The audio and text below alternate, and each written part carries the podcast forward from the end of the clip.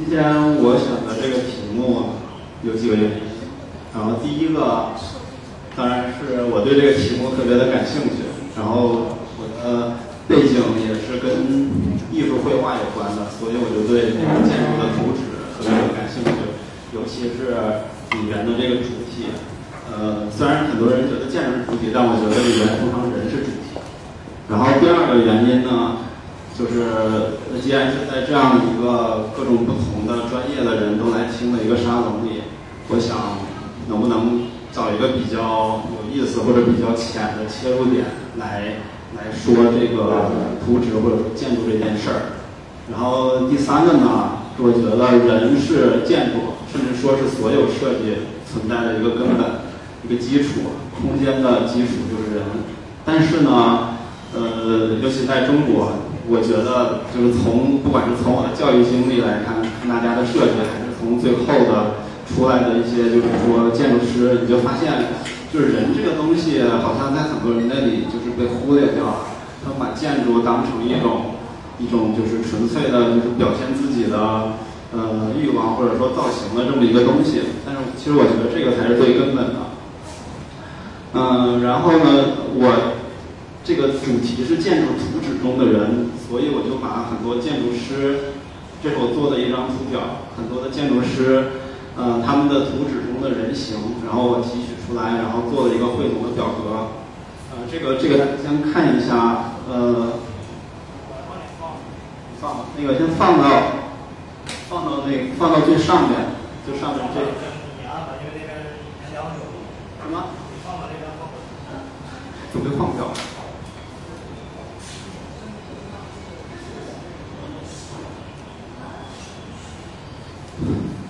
还得再大一些。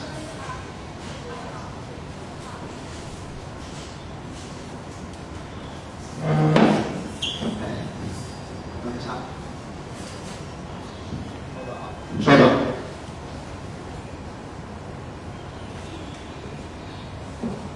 那这个我上面涂的颜色太淡了，在这上面我已经看不清了。嗯，我是把建筑师。然后左边这侧是建筑师的名字，我是从一些奖项，比如说普利斯克奖呀，或者是呃英国皇家协会建筑师奖，然后这些的获奖的建筑师里面，还有一些我认为比较特殊、比较有意义的建筑师，我把他们提取出来，然后找他们他们的建筑图纸里边的人，然后呢上面这个横的年代，从一九一零年代到二零一零年代，这是大概是一百年的时间。然后，然后后边这个条是每一个建筑师他在世的，在世的在世的时间，然后这样比较也可以，嗯，看一下每个年代不一样的东西。然后这是他们这个比较标志性的这个人，这个图像所出现的一个年代。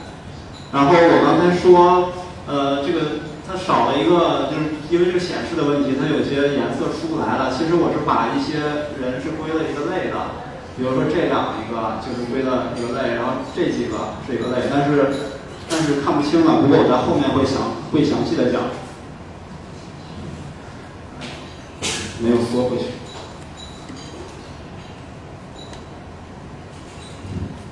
这个我想学建筑的人都或者说是做设计的都特别的亲切，就是 SketchUp 里的那个小人儿，然后其实他每次都特别孤独的站在那里，我们打开的时候。然后你有没有想过，为什么为什么 SketchUp 里边刚开始的时候，他会给你一个这样的人，而不是其他的东西？就是就是告诉你，其实建筑就是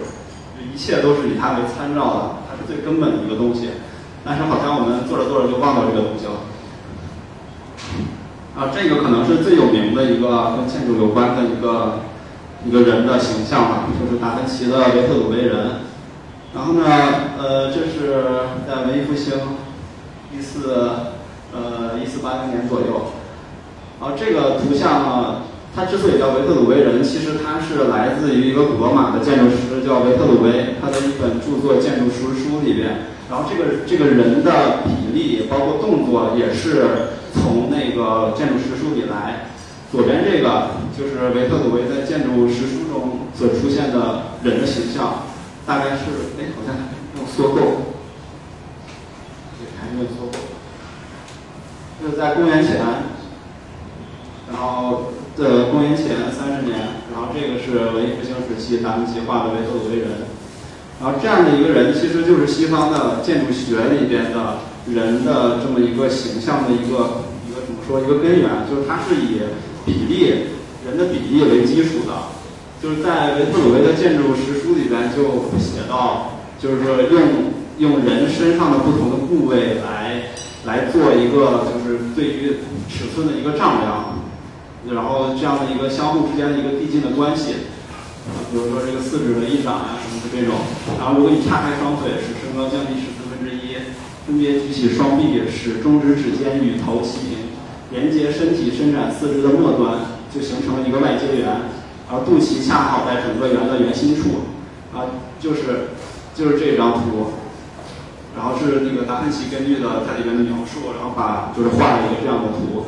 然后它它体现了一种将人体的自然比例应用到建筑的丈量上，比如说古希腊的那些建筑，然后它就是啊帕特农神庙都是，呃就是怎么说呢？最开始可能都是以这个人体的这个尺寸为基础，然后所做出来，因为那个时候的可能丈量工具不像现在这么发达。然后它在这个基础上总结出人体结构的比例规律，然后就是总结出一个比如说黄金比例之类的一个完美的比例。这个就被誉为最完美的呃男人体嘛。然后呢，今天我们主要的讲的是现代主义之后的一些一些就是图纸中的人。然后呢，这个呃其中其实这个科布西耶在各种各样的地方他都出现，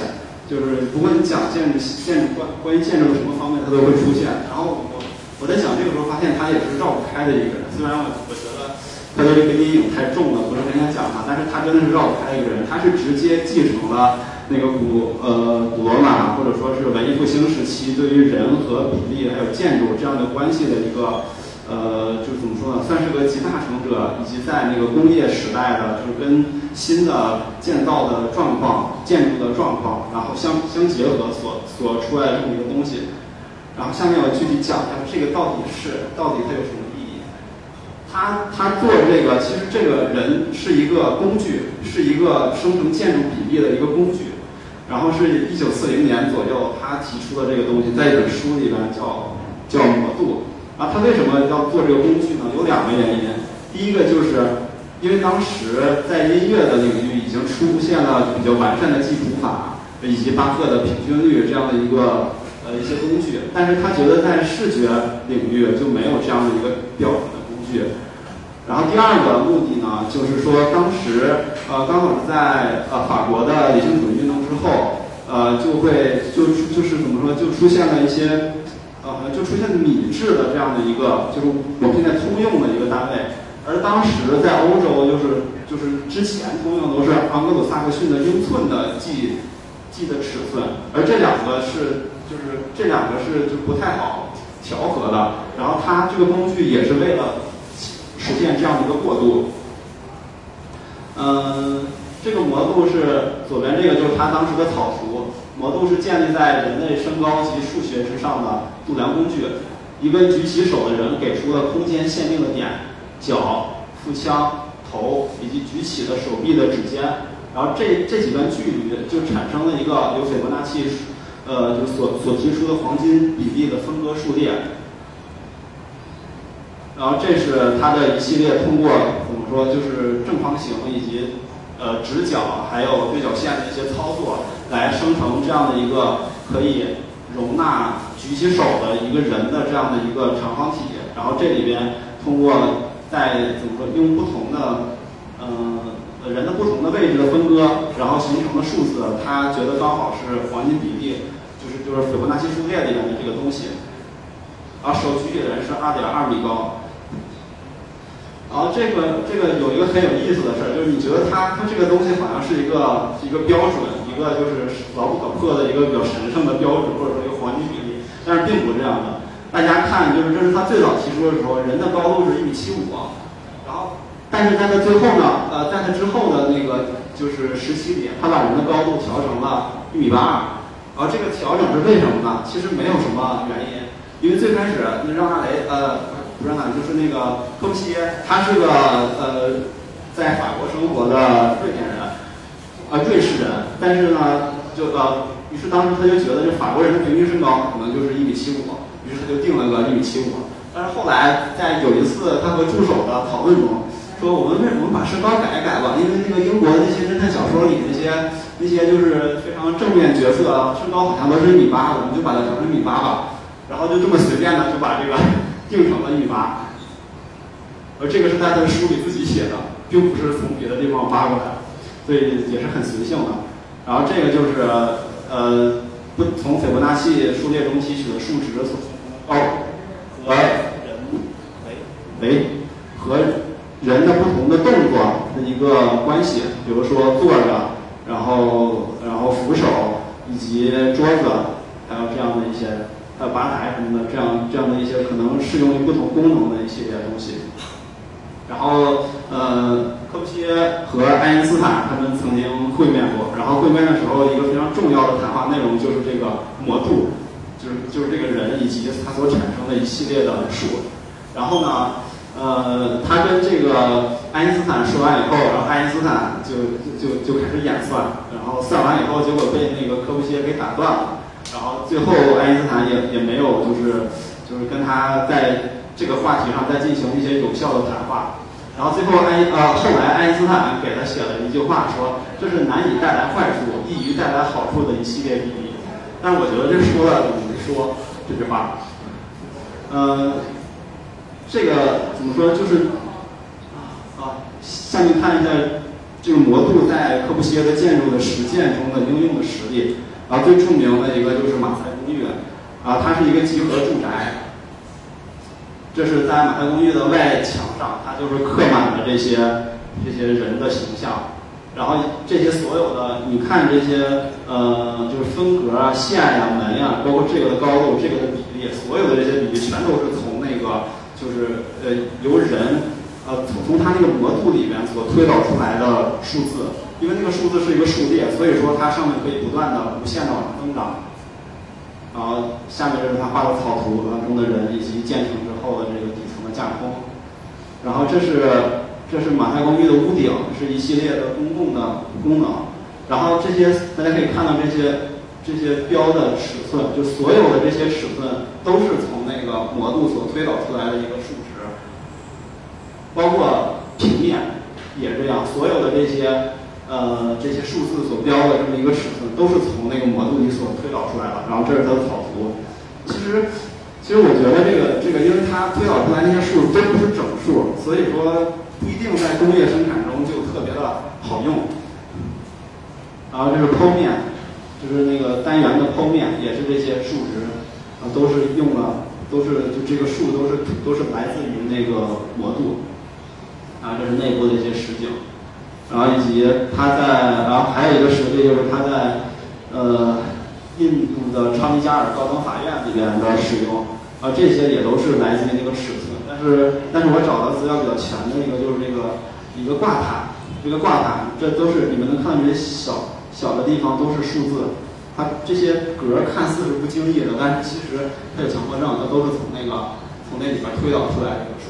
就是这这些方块并不是随意的一个东西。然后最后挂出来就是就这种效果，然后放一下这个他，啊最后放下科皮以及他画的这个一米八三的这个人，不是最早那个一米七五的人，嗯，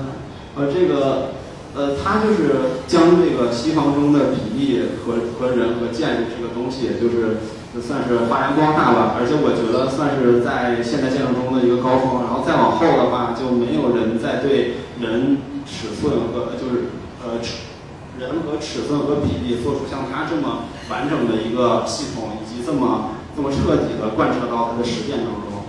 然后呢，呃，我觉得之后很有意思的一个东西就是，呃，还有一个很有意思的建筑师就是藤本壮介，是一个日本建筑师。然后呢，大家大家知道日本建筑师其实他们是学习西方学习的非常好的，包括从大家练三，然后到后面这一系列的人。然后藤本壮介所做的，他做了一个一个屋子，叫做终极终极木屋。为什么终极？因为他觉得，就大家观察这个木屋，它是用用就是截面是相同尺寸的这个木头所搭成的，就是所有的所有就是这个小小屋子里边几乎就只有这一种材料，里面没有家具，就是内部就是这个样子。然后大家可以看到这个，就所有截面都是相同的。他他想让这样的一个呃怎么说内部空间可以承载人所有的活动。啊，他为什么要做这个东西呢？是因为他他他他觉得，真的是他觉得，就是这个三百五十毫米的这个尺寸。是一个魔术，就是一个基本单位，它可以不断的往上叠加，然后所承载人的各种的活动。然后这个这个我也不知道它是它这个根据是从哪来的，可能就是自己不断试验嘛。呃，以及这个是那个小木屋里边，就是每一层啊都是大概什么布置，可以可以容纳什么？这红色都是人，可以容纳就是人的什么功能？啊，这个是小木屋的一个剖面啊。然后之后，他又在二零一三年的蛇形画廊里面，呃，就这个各种各种大师都建筑大师都都做过这个项目，然后都在这儿曾经做过画廊。然后他也是使用了这个三百五十毫米的这么一个一个魔术。然后要问，其实这个魔术其实挺死板的，我觉得他他他可能不像那个客户的那个那个魔术那么的有灵活性。然后我觉得这也是日本人的性格吧，性格使然。然后大家可以看，就这个三百五可以形成就是各种各样的架子、桌子，然后以及可以坐的这样的一个一个东西。然后呢，呃，上两个建筑师呢，就是就是关于就是建筑中的就是人和建筑的比例尺寸的相关的。然后之后呢，是我特别特别喜欢的一个建筑师是伊斯·凡德罗。然后他呢，呃，他在他的建筑的图纸里面不止一次的出现了这个雕塑，它里面是没有人的，它所有的人的形象都是以这种古典的，或者说不是古典，反正就是比较老的那个雕塑出现的，呃，这点很有意思。然后其实你们看那个呃密斯后期的建筑，它里边会体现出来那种古典性，可能从他早期这种呃对古典雕塑的使用就能就能看见，就能看到一点点。然后这个是。嗯，巴塞罗那德国馆里面有的一尊雕塑，这个雕塑是真人大小的。然后，然后其实，呃，怎么说呢？大家看这个年代是一九二零年代。然后呢，这个呃，这个在一九二零在一九二零年代的时候，它它的图纸中还没有出现这种雕塑，但是它的建筑中出现了这样的一个雕塑。虽然这个建筑是之后重建的，但是但是据那个原来照片。看这个地方，就是呃原件中也是雕塑，啊，这是啥？这个实在是看不清。其实这两个角度差不多。然后这是大家可以看到，这个雕塑是在这个地方。然后我到这儿的时候，我就发现，发现这个呃这个这个人的姿态和巴塞罗那的阳光其实还挺符合的，因为阳光从这边射下来的，然后它好像在挡光一样。啊，然后在一九四零年，大家看这个是二十年代的时候，然后这个是四十年代的时候，可能他做完这个巴塞罗那博物馆，发现好像这个这种这种这种雕塑挺适合自己的建筑空间的，于是于是他就他就在自己的拼贴呃自己的效果图，其实这是效果图，这不是拼贴，后面这都是柱子、墙还有玻璃什么的，然后然后那个他就用了用了这种这种雕塑啊，不停在用，就各种各样的。嗯，然后到这是他呃职业生涯，也是他生命中的最后一个建成的建筑。大家可以看这个建筑，其实是特别，我觉得特别具有古典的一个比例的，其中对称，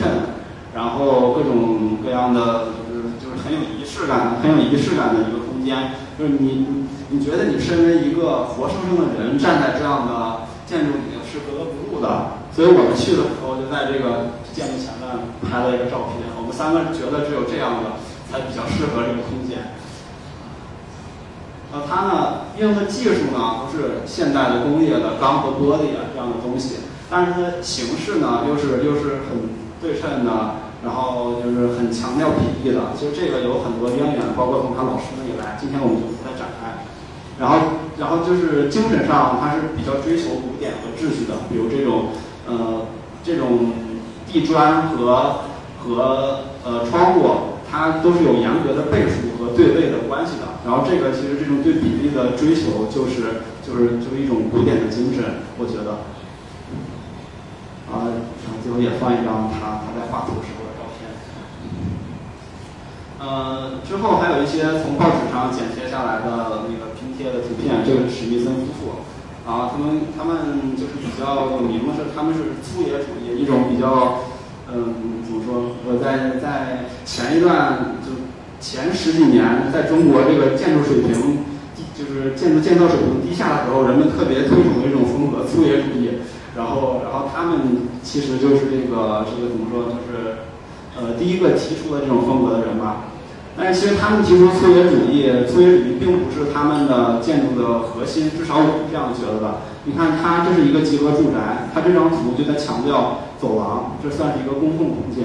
然后人们在里边的一些活动。但是我们觉得这个人其实跟跟这个走廊空间还是不是特别的搭，但是他可能是比较创造性的运用了这种这种拼贴的人的就是建筑师，啊，这是他的一个竞赛图纸。啊，这是一个呃，这是罗宾汉公园七十年代啊，他们的一个图纸。这个建筑最后是建成了，大家可以看到，这也是对各种拼接的人的运用。啊，这是实际的建成的建筑。然后这个地方就是走廊，也就是刚才人人站的地方。啊，这是走廊的内景。这个建筑前前几年快要被拆了，但是好多好多建筑师觉得这个经典，应该留下这么着。就是其实大家也知道，这种就是在如果治安不好的话，其实是很有安全问题的。然后呃，另外的拼贴就是阿迪格拉姆建筑电讯泰，然后他们是一个比较先锋的，就做的方案都是纸上的方案，呃，并并并不要求实际建成。比如这个建筑就是一个临时城市，呃，它的它的建筑就是具体就是用用气球吊起来一个顶棚子，然后下面的所有呃建筑设备都是可拆卸可移动的。然后他们可能追求一种比较先锋的美学风格，然后就用了这种，也是很多这样的拼贴，不管是汽车呀、人啊，包括这样的一些一些屏幕里的图像，啊，这个也是他们的同一个方案，就是气气球所吊起来的顶，然后模特儿上杂志上的。呃，另外一个就是呃，还还有一个比较有名的运用拼贴的一个建筑师，呃，一个建筑团体吧，就是超级工作室。是一个意大利的，呃，六十年代左右的一个所所发生的一个团体，Super Super Studio。他们他们做的东西都比较形而上，然后比较比较艺术，不追求就是功能，更多是一种观念的一个一个表达。啊，像这个就是他做了一个特别大的纪念碑，然后上面有一个特别大的一个主体这样的一个建筑，然后上面又空无一物的这个表面，然后他就是往上拼接了各种各样的。人在上面好像无所事事的感觉，啊，这个是同同一个项目，看他们的拼接，这个人几乎是主体，而建筑就是作为一种背景，人是主体。而以上呢，从密斯到到到这边，就从他的一个对于呃密斯用拼接，更多的是他对于这个古典的这么一个精神的喜爱，而而后几种他。我我觉得至少在图纸上，我们只说图纸，它是体现了一种先锋的美学，然后也是呃六七十年代在那个图像时代，就图像爆炸的这个时代到来之前，我觉得也是就是当做是它的一个前兆，因为之前的人都是画的，但是他们呢就是发现好像报纸上到处都是都是图像，随手可得，所以我们就把这个剪下来放到图上来来作为人，这样这样可能更省事儿。然后再往再往下就是一些比较普通的一些一些嗯人形了，比如说格罗皮乌斯，就是包豪斯的创创始者，呃，这是他在二七年的时候做的一个一个剧院，然后大家可以看人其实就是摆在里边，为了为了可能加个装，算是个装饰，或者说是对这个建筑的比例尺度，然后然后有一个参照。这个其实没有什么多讲，大家就看一下不同的就是人就好。啊，这个是路易斯康，哎，这，路易斯康的一个建筑，犹太人的洗浴中心。啊，它里边的这个人，这是他自己画的，应该是，我猜。然后，他他他里边的人也是比较普通的，就是就是对于对于这个场景或者说比例的一个参照。这是实际建成的时候的一个样子。那这是内部时间上这个小孩儿。然后这是萨马，就是味道味道和是一个日本的日本的事务所。他们他本人是就说自己是受客户影响很多，你看跟客户那个人的，就是姿态也挺像的。他们也是就是将就是将人就是嗯，只是把人比例的参照放到建筑物里面，就是比如说这这里就没有什么更多的在人身上或者说人和图纸的关于生物考虑。然后剩下这个是安藤忠雄，然后他就看到人是被在边上。就忽略了，就是说你你不仔细看都不知道这个是人，啊，这是它建成的一个一个东西，然后上面呃刚才说这些都是在形态中加入他们建筑师的个性，然后就是觉得可能这个是我的一个这个小人是我的标志之一，然后除此之外呢，建筑就是单就是这个人就是单纯的作为尺度建筑的尺度参照。然后刚才我我以上所讲的这些人都在这个圈儿里面，都在这个虚线里面。然后这两个是这个是科布西耶和图门双介，他们两个呢是，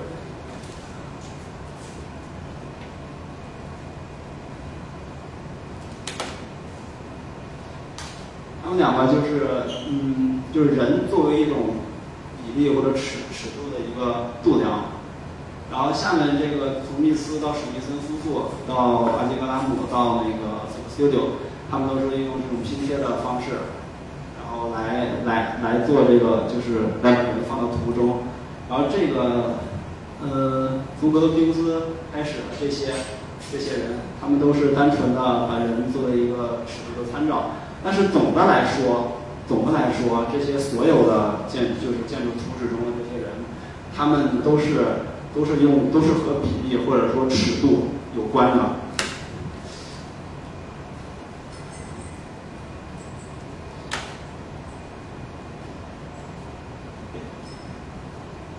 人人呃，刚才说的那些人和尺度，人和尺寸，就是这个本质上其实是一个将人抽抽象化的一个过程，把人抽象成一个尺寸，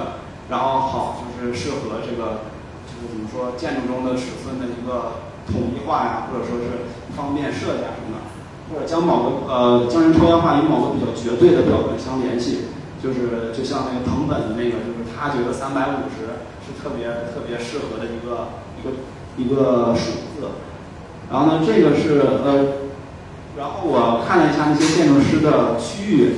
除了就是日本以外，但是日本其实也是受那个就是西方或者说欧洲的这些现代主义的影响。就除了日本人以外，都是集中于人文主义和理性主义的，就是说发源的这个区域，也就是阿姆鲁萨克逊和日耳曼文化的这个区域，然后也是现代主义影响最为有力的一个区域。而这个是我整理完以后发现，他们在区域上有这么一个共同点，就可能是欧洲的这种所谓的主流文化的一个影响吧。然后接下来呢，就是有一些比较有意思的人，就是就是这个是奥斯卡尼迈耶，他活得特别长，然后他他就是。特别喜欢在建筑中就是画一些呃人体，然后尤其是裸女嘛。然后这个是他的做的巴西利亚的呃巴西利亚的国会，还有总还有总统府，呃可能里边也包含了一些就是比例的参照。但是你看实际建筑的时候，人其实是这么高，就是并不是跟那个图中是一样的。啊，这这个是后面这个。呃，接下来是圣地亚哥卡拉特拉瓦，他是一个西班牙建筑师。呃，刚才那个尼迈耶他是巴西建筑师，然后这个是一个西班牙建筑师，然后他是我特别喜欢的一个建筑师。呃，你看他的人体和建筑是一种什么样的关系呢？其实他的建筑或者说他设计的东西都是在作为就是人体某种动作的一个显示，就是说，呃，他想他想用这个建筑来表表现这个人体的力量。但是他做的这个就就很好，比如说，你看这个就是这是一个信号塔，这是一个这样的形态，然后它其实比喻的就是人跪在地上，然后双手捧着一个不知道什么东西，可能是火炬嘛，因为这个当时是给那个巴塞罗那奥运会然后所建的一个东西，然后这实际建成就是一个这样的塔，这当时实际看的时候是特别特别震撼的，然后还有一个就是他在。呃，瑞典马尔默的一个旋转大厦，这个大厦就是一个就是说一个四方体，然后在往上的呃升高的过程中不断的旋转。他用他用一个一个男人扭转腰的这么一个姿态来，就是对这个东西进行一个对照吧。啊，最后建成就是就是这样的一个一个东西。啊，他也是用了很多的人体在这里边，他特别喜欢画人体，他画了特别多的水彩画，都是人体。然后这两个人，哎呀，这个都看不清了，反正是在这个位置。呃，包括西沙，西沙我没有放。然后西沙是一个葡萄牙的建筑师，就一个是葡萄牙的，一个是西班牙的，然后还有一个是巴西的。然后我就碰巧的发现，其实其实我这时间比较仓促，好多资料就是没有往上放。我又找了很多，发现画特别喜欢画人体的，都是这个伊比利亚半岛，就是就是就西班牙、葡萄牙以及以及南美、拉美的那些建筑师，他们特别喜欢画这个东西。然后就是裸体啊，突出人的身体形式的建筑在这里啊，少的人的人的身体。然后，然后今天今天在这个银河 SOHO 讲，然后我觉得需要讲一讲扎哈。扎哈特别有意思，他的建筑图里面是没有人的，就真的是没有人。这是他在 A 那个大学时候的毕业作品，叫马列维奇的构构建。然后这是就纯粹的画的一个构筑式的一个建筑。而这也是他他最创造力最旺盛时期的那些图纸的一个源头。你就发现，你就发现他在创意创造力最旺盛的时期，他的图纸也是这种风格的。比如说，这是使他名声大噪的一个纸上的项目，并未建成，是香港的顶峰俱乐部。啊，他画的是城市。其实我也在建筑可能是在这个地方。啊，他是的建筑是在这个地方。然后这是他第一个建成的项目，就是维特拉消防站。大家可以看。它的建筑在这里，就是你不知道它它的建筑在代表什么，就是他画这个图其实并不是我们通常意义上看起来跟他的那个建筑的建筑像，中其实他画的这个画是一个建筑运动的过程，然后呢，他所谓的建成那个建筑只是把它思考中这个运动的过程凝固的一瞬间，然后这是这个消防站建成的样子，啊，这是另外一个呃美国的。美国辛辛那提的罗森塔尔当代艺术中心，啊，这也是建筑的一个主体，这都是他亲自画的，非常大的画幅，有有的画也有这么大，然后小的可能也有桌子这么大，就是都是他一笔亲自画的，啊，这个是最后建成的一个一个效果，啊，这个是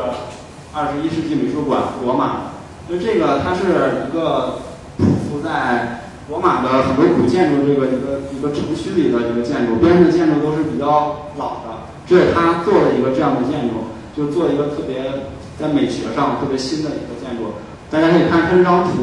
我感觉他是在画了好多不知道什么东西从这边冲过来，从这边冲过来，然后到这个基地上停住了，然后就形成了这样的一个这样的一个东西。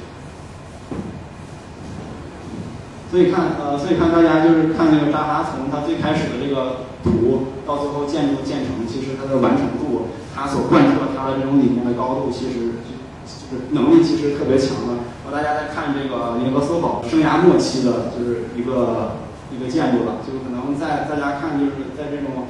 感觉上，如果实际体验过的话，会发现这个就是空间是很单调的，就是没有它之前的空间或者说建筑就是那么丰富，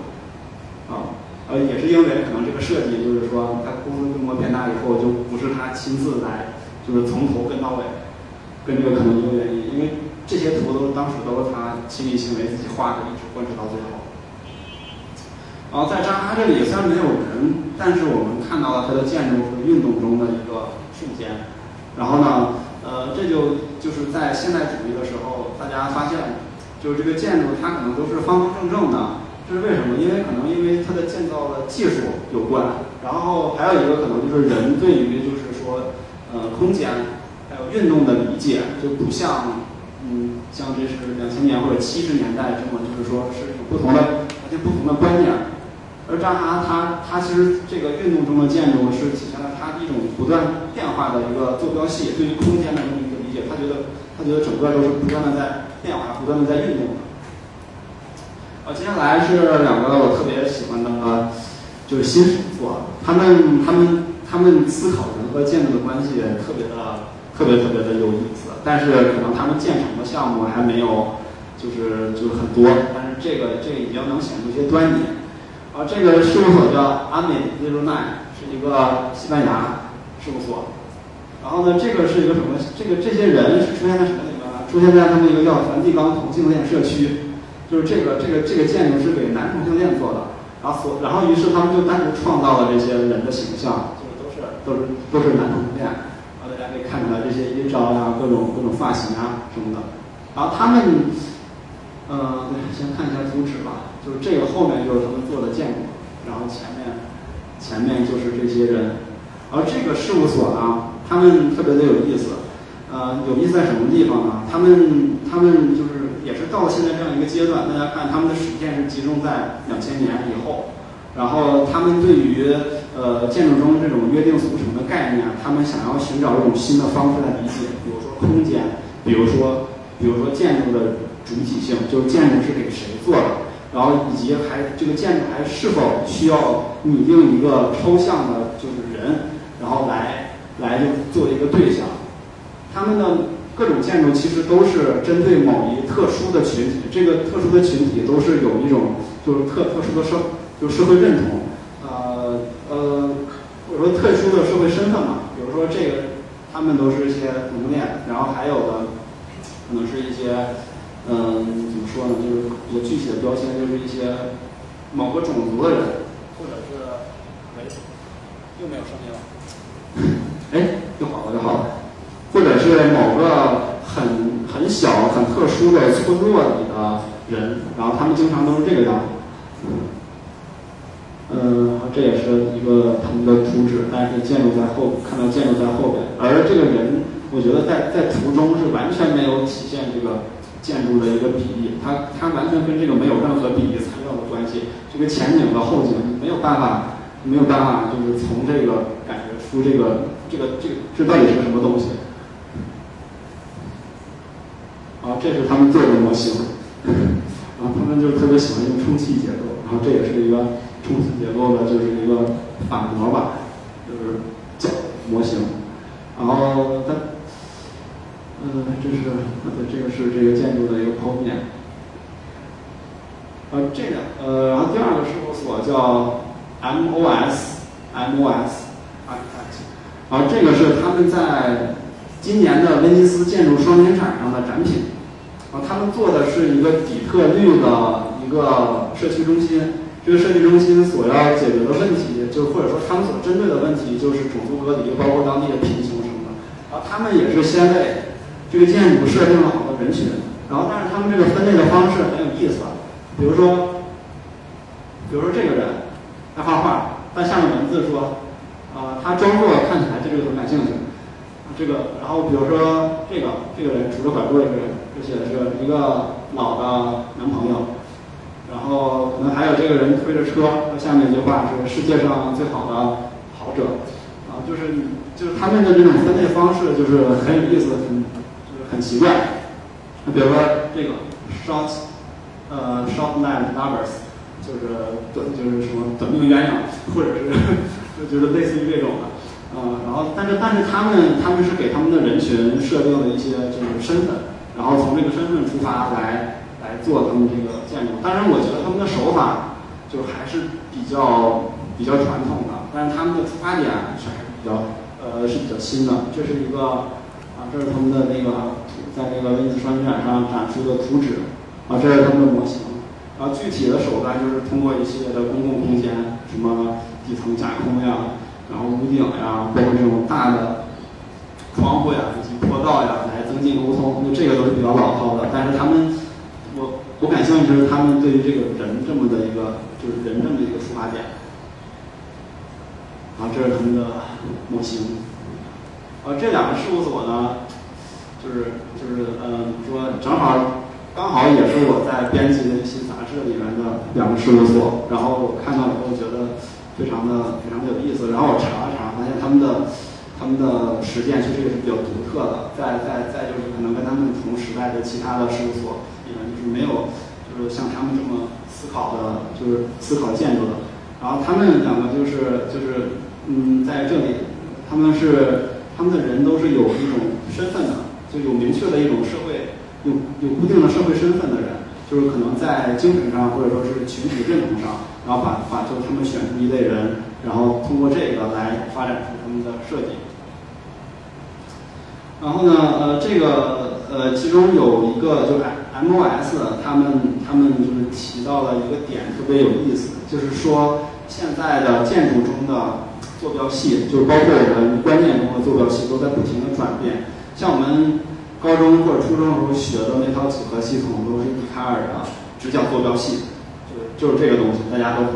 熟悉。然后它是先固定有一个参照系，然后呢，然后其他各种对象都是这个参照系里的一个固定的点，你都可以有一个原点，有这个从这个参照所推断出来它的位置，以及它跟这个原点的关系是什么，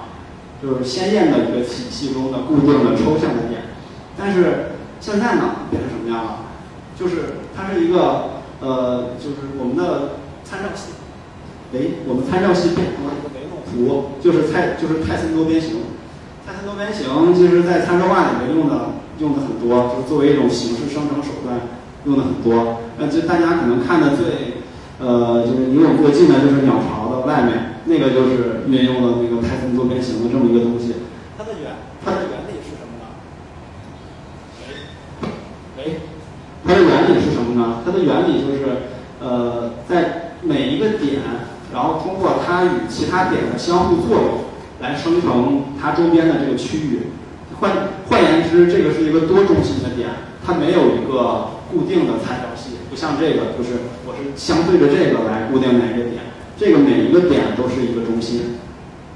然后它是离散的点所所构成的这么一个网络，每一个点都是中心。每一个人都是中心，然后每一个人都应该有其独特的社会学层面的身份认同，就像刚才这两个事务所做的实验一样。然后呢，呃，喂，呃，就是我想回到一些跟中国有关的，就是这个环境下来说这个事情。这是水晶石的那些效果图，啊，在网上在百度上搜就很容易就能搜到这种大批的这种效果图。我们看。人在这里，呃，建筑是这个样子，这是明显就是给甲方看的，就讨好甲方。当然，这个不是建筑师的错？是整个这个这个行业或者整个一个就是这个历史沿革造成的这个。然后这个也是啊，水晶石风格的这种效果图，就是在哪里？然后呢，相反，我们看一看其他的，呃，就是欧洲或者说美国的他们一些商业效果图中是什么样的？我们看，这是这是建筑，然后人。看这些人都是都是和都是和这个建筑或者说这个环境发生了很密切的一个关系，或者说人与人之间在这个图中都在发生关系。然后然后他们就这个这张图就是你看就是他在讲一个 story，讲一个故事，并不是单纯的把这个建筑所展示出来。他要做的是这个建筑和人是什么样，建筑和环境是什么样的，然后以及这个你看这边收银台啊，这边在坐着就是。母子他们人其实是在建筑图纸中是特别重要的一个，但我们注意这是商业效果图啊，这个是当然当然比较好的商业效果图，但是它还是商业效果图，它并不是那种先锋的事务所的那种效果好，那么我们想人是什么？但是其实我觉得这个问题特别大，而且就是建筑师是没有办法回答这个问题的，就是整个社会、整个历史，然后所所就是说塑造的这么一个概念。那么对于建筑师来说，人是什么？是使用者还是甲方？呃，当然现在就是怎么说？比如说我们在给那个地产公司做做那个住宅项目的时候，其实呃，就是就是说怎么说？就是说你在做这个住宅，你是不是真的去考虑到了最后的使用者，还是只是说甲方需要这个东西是这个样子，然后你就做成这个样子？那么人到底是什么？这个这个可能在不同的历史情况下。就是你被迫的或者说自愿的都是不一样的，但是可能，呃，就是需要每需要每个建筑师去思考。而中国呢，其实我我觉得中国对于这种个体的关注一直是缺失的，因为它不像不像在西方在欧洲，它从人文主义开始，然后到理性主义后面就一直对人就是有有就是怎么说，一直在强调人，若隐若现的在强调人。那中国刚刚从封建中走出来。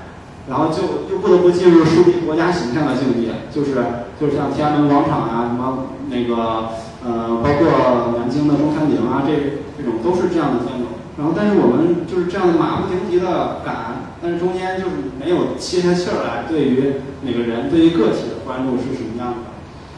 然后呢，仓廪实而知礼节，我觉得建筑也是这样，就是每个建筑就是说你先要保证身体层面的一个舒适，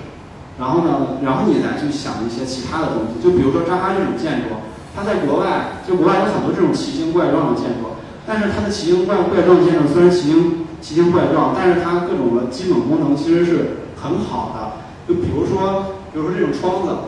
呃，问一下，就是毛琴姐，她就说这窗子其实是漏风的，有一点，这这可能那个保温效果并不是那么好。但是当我到了北欧或者说是欧洲的时候，你就发现那边特别特别的冷。然后，但是在冬天你把窗户关上以后，你在那个窗户前把手伸过去，它是没有任何风透进来的，然后隔音效果也是特别好的。但这不是建筑师能解决的问题，这是一个地区或者时代的行业的总体水平所决定的。就是所以说。比如说，建筑师还是挺纠结的嘛。就是你想做这种东西，但是可能这个这个这个环境它并不允许。啊，我们看的这是王树的，就是中国美术学院象山校区学生宿舍。这是我并不是说王树的建筑不好，但是他的建筑确实也存在一些问题。就是比如说，呃，好多建筑师说他的建筑不好用呀，什么什么这种东西啊。那我觉得怎么说呢？他可能在另外一方面的，在在在在某些方面的一个。呃强呃强调，然后让他忽略了另外一方面，就是这个建筑可能常年潮湿啊，然后各种各各种不好呀。但是但是这个东西还是刚才那句话，就是它是这个整体的这么一个行业的一个水平所决定的。就可能你你中间可以体现中国的一些园林或者说文人精神，这是你建筑师的一个理想。但是其他的另外另外一部分呢，就建筑师其实没有办法面面俱到的照顾到。就比如说。比如说这个就是室内的这个空调呀，或者说是呃每一个零部件，甚至家具，或者说是窗子，就各种各样的东西，就是你是建筑师是没有办法照顾到。然后这是一个西村大院，这是最近建成的刘家坤那个，啊，其实他是我特别喜欢的一个建筑师。然后，但是我觉得这个项目我不太喜欢，因为我我觉得他他就是怎么说呢？我觉得他是老了，还还沉浸在那种集体主义的幻想里面。然后，然后这些也都是他之前用过的一个一些一些元素，然后就在这里就再一次的用到。就是我不是怎么说呢？我尽量不想去责责怪某个建筑师，因为这个东西我真的觉得建筑师没有办法就是决定的。嗯，现代主义呢造成了错觉，似乎是建筑师推动了建筑，但是。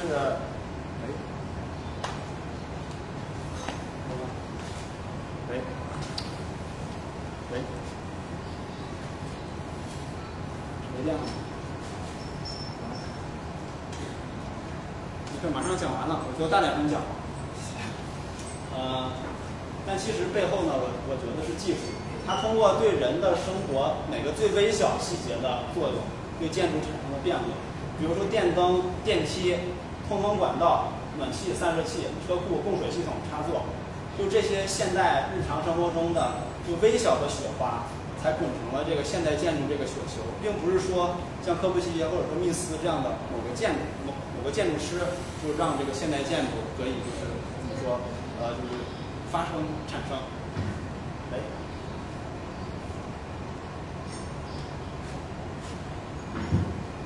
好了好，好了。然后呢，这个最后一张图片，这个是嗯慕尼黑慕尼黑建材展。是特别有名的一个建材展，就各种就是它里边都会展出，呃，比如说建筑的结构材料、装饰材料，或者说这些基本的构件的一些每年最新的一些技术都会在这个上面展。然后呢，其实其实我们出国就看一些艺术展、建筑展，就就是说呃艺术展或者说建筑师的那种展览。但是其实我觉得这个这个才是特别特别重要，就是就整个行业里缺失的一个东西，因为没有这个东西，就是就是怎么说？有建筑师在没有这个基础上，你想搞个大新闻，其实这个新闻都是泡沫，就是就是没有这些支撑的话，怎么说？我觉得那个是很没有力的。好，谢谢大家。